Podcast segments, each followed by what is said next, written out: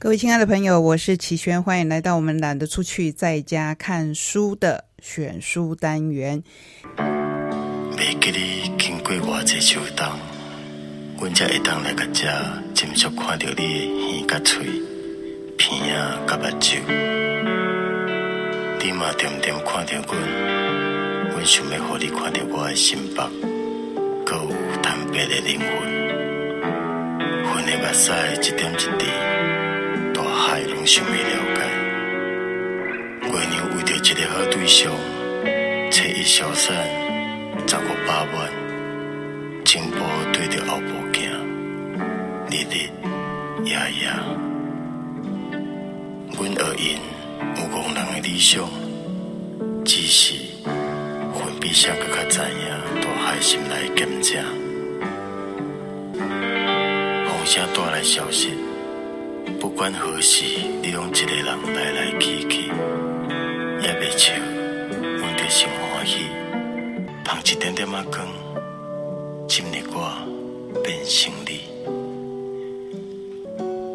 陪写到遮，煞想着袂记你介绍阮家己。我较早是一丛树啊，即马是一本册，互阮对你去，互阮踮伫你的身躯。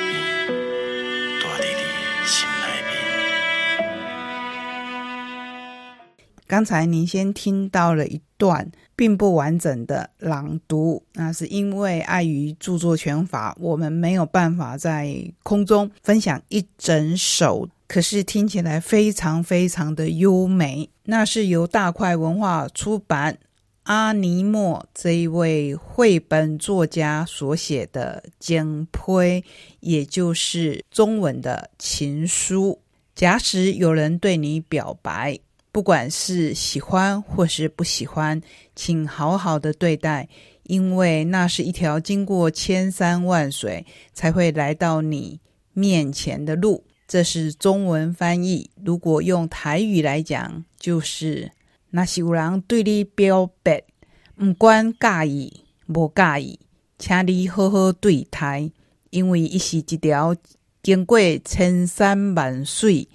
再来到李炳桃讲的路，我想我的朗读当然是完全比不上廖世贤的声音演出。这一本书我们要放在后面才来为你做完整的介绍。为什么要先念给你听一首情书？因为这是我们十六年来，也是在非常时期，我四个礼拜以来在家里录音。跟您分享书，就好像对你送出一封又一封的情书。今天的选书选的是一本在之前介绍过的书，可是当前我觉得我们非常需要这样的书。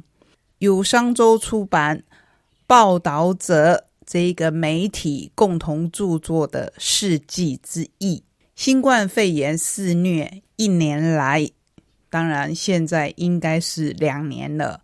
这个世界怎么了？揭开病毒蔓延后的人性与未来最全面与深度的纪实。上次介绍的时候，我们台湾在一个，与其说是非常安逸，无宁说是非常诡异，走在悬崖边缘的一种诡异。那一种时时刻刻不晓得下一刻会不会再更接近悬崖一点，或是就会掉下去的戒慎恐惧，给我的感觉其实是诡异的。不过也因为这一份安逸，让很多人松懈了心防。于是，当欧美国家纷纷解封之时，我们正在面临严峻的考验。这个时候，我重新再把这一本书拿出来。仔细的读，同时也想跟各位再一次的分享，做更深入的介绍。首先，我们来看序曲：大义之下的历史守门任务，不只寻找遏制之道，更论证防疫的理路。这一篇文章是由挂名策划主编的杨慧君所写，杨慧君从上个世纪开始跑新闻，历经报禁解除后三度媒体巨变，从用手写稿到电脑打稿，从 B B 扣到智慧手机，先后任职《民生报》医药组记者。苹果日报副总编辑，现在是报道者总主笔兼采访主任，曾经获得真虚白新闻奖、社会光明面新闻报道奖、卓越新闻奖以及亚洲出版业协会奖。全书所有作者名单，请各位详见书末版权页。不过，我觉得更重要的是要介绍报道者这个媒体。这是台湾第一个由公益基金会成立的网络媒体，秉持深度、开放、非盈利的精神，致力于公共领域调查报道，共同打造多元进步的社会与媒体环境。二零一六年到二零二零年，获得亚洲出版业协会奖、人权新闻奖、卓越新闻奖、吴顺文新闻奖、真虚白新闻奖等及时、深度。调查国际及摄影共五十五座国内外重要新闻奖项，历年报道集结出版多本专书，包括《透明的小孩》，说的是无国籍移工儿童的故事；《血泪鱼肠》，跨国直击台湾远洋渔业真相；《废墟少年被遗忘的高风险家庭孩子们》；《烟囱之岛》，我们以石化共存的两万个日子。成为一个新人，我们与精神疾病的距离。烈火黑潮，城市战地里的香港人。您是一零九五报道者二零一五至二零一八的影像集，以及今天要为您重新介绍的这一本《世纪之翼》。我们来看杨慧君所写的序曲。一百零五岁的人类潘尼亚是一九一八年西班牙流感大流行下的幸存者。他四岁的时候曾经染病，居住的西班牙小村落卢阿尔卡，两千人口里有四分之一婴儿丧命。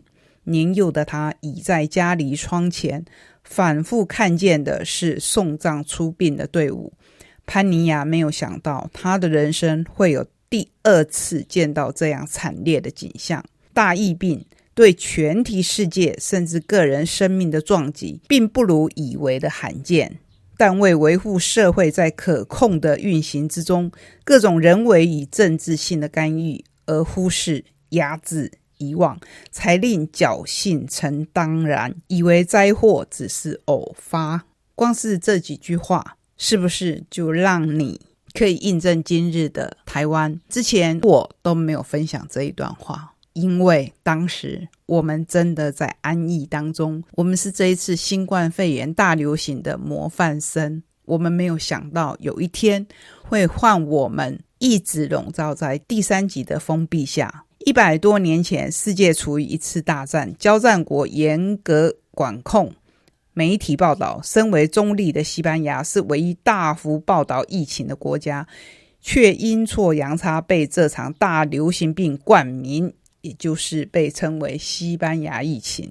谬误的历史导致这一场历史上死伤最惨烈的流感延迟揭露，直至今日，人们还在破解西班牙流感的各种谜题，真正的渊源、致命的关键、实际的伤亡。如果到现在，都还解不开的话，那我实在不知道我们今天所面临的新冠肺炎到哪一天我们才可以知道真相。一百多年以后，一百年以后，以潘尼亚相隔几代的我们，与他一同经历的另一场世纪之役 ——COVID-19。数位时代资讯解放，美国约翰霍金斯大学系统科学与工程中心第一时间整合串联各国资讯，世界各地皆能同步掌握病毒流窜大致的动态与伤害。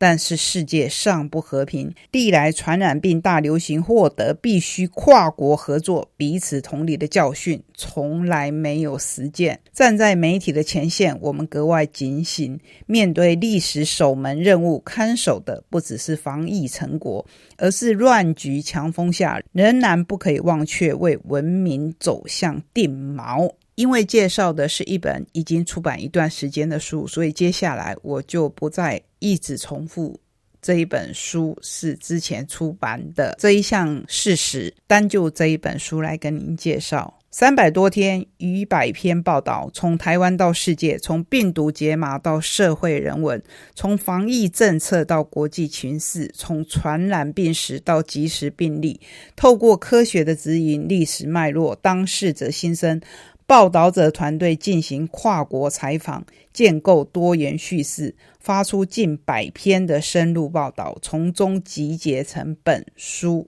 好，因为序文已经很长，我们就只能片段的来跟您分享。大疫病时代下，个人的经历与处遇，往往在国家防疫之名下被静音、标签化、污名化形成的社会分裂，比病毒本身的副作用更激烈。我们取得真实亲历者的声音，抛出的提问是：我们、你们思维下。勾动出社会潜藏着什么样的歧义和矛盾？最后，杨慧君这样说：全球尚未解锁的此刻，我们更以本书向每一个防疫线上的守护者致敬。他们是指挥调度的防疫指挥中心、第一线的医疗人员、消防救护人员、实验室的研究人员。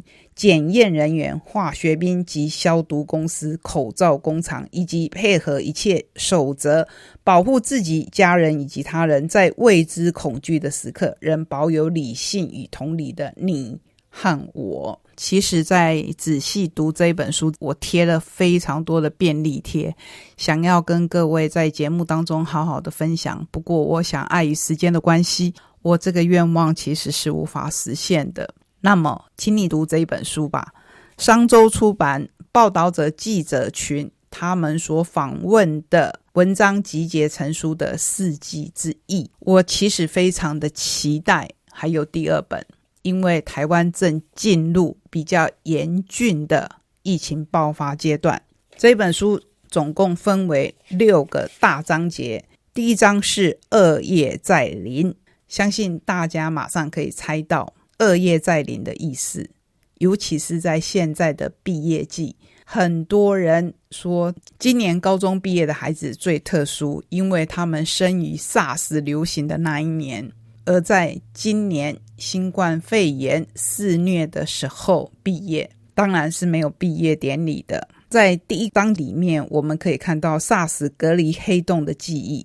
十七年实验室之谜，十七年后的翻拍重演。第二，暗黑之城，大家目前所得到资讯就是源头可能来自于武汉，所以第二章集中在中国的报道。第三章寻找方舟，说的就是各国抗疫的情况，尤其是小章节第八。我和病毒共处的五十天，来自钻石公主号感染者的心声，是亲身的经历。就是主角带着他的父亲上了钻石公主号，因为他想跟爸爸好好的相处，同时也抚慰爸爸的丧妻以及他自己的丧母之痛。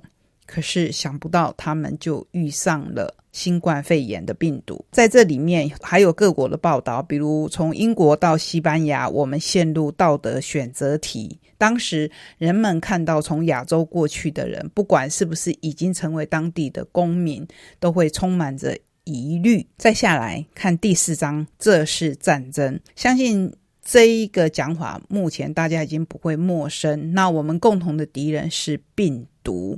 是一个看不见、摸不着、随时可以进入我们身体的敌人。面对这个敌人，其实我们只有一项最大的武器，就是疫苗，也就是我们现在国内炒翻天的疫苗。针对这个议题，我们小老百姓就不多言了，只能希望国家为了全体的国民，再怎么样委屈。或是拼尽了一切的努力，希望可以化不可能为可能，在最短的时间内为我们取得合格的疫苗，来保护全民的安全。第五章当时真的是骄傲，就是全员台湾队，就是那时候的国家队，尤其是生产口罩的队伍。第六是来探讨未来的新世界，当疫情过后，我们到底要怎么样？来面对我看了我书里面很多的便利贴，其实心中非常的觉得惋惜。节目的时间真的就只有这么一点，所以我就直接从第一段的序曲直接跳到最后面的后记。这一篇是由陈杰以柯浩翔所写的。疫情后的微光，新冠肺炎带给世界的十个契机。第一个世界篇：空气变清新，全球日均二氧化碳的排放较前一年减少百分之十七，动物有生机，印度红鹤数量增加百分之二十五，交通事故减少。美国加州每个月少了六千起伤亡车祸案件。知识更无价。学术资讯免费放送，白宫开放近十四万篇新冠肺炎论文。石油减产，OPEC 协议每日减产九百七十万桶石油。那在台湾篇，当时有哪些曙光呢？医院变清净，台湾医疗院所疫情期间门诊减少九百三十二万人。我相信这个数字现在应该还在攀升。传染病减少，台湾流感重症减少百分之十五，长病毒十年首度没有流行，国际曝光大增，外媒争相报道防疫成效，两个月内十度登上《纽约时报》。现在看来，这一个成效有一点讽刺，不过我们也希望自己。可以再创造另一个安全的环境。口罩外交效应，援助世界各国数千万片口罩。那现在轮到我们需要援助，希望世界各国可以伸出援手。全球声援骤升。四十三个国家六百名政要声援台湾加入 WHA 这个事情，当然经过现在疫情的爆发，可能更形复杂。今天重新介绍这一本选书，很遗憾的是，我还是没有办法把我想要跟各位分享的，包括疫苗的研究、移工所带来的醒思。拿来跟各位做充分的讨论。可是我觉得有一件很重要的事情，就是这么好的报道是我们所需要的。越接近透明，越接近公开，越接近真相的报道，是我们目前最需要的。所以，请支持报道者这一个独立的媒体。今天这一本选书有一点沉重，但它同时非常的重要。希望各位。有机会的话，可以去找来看一看。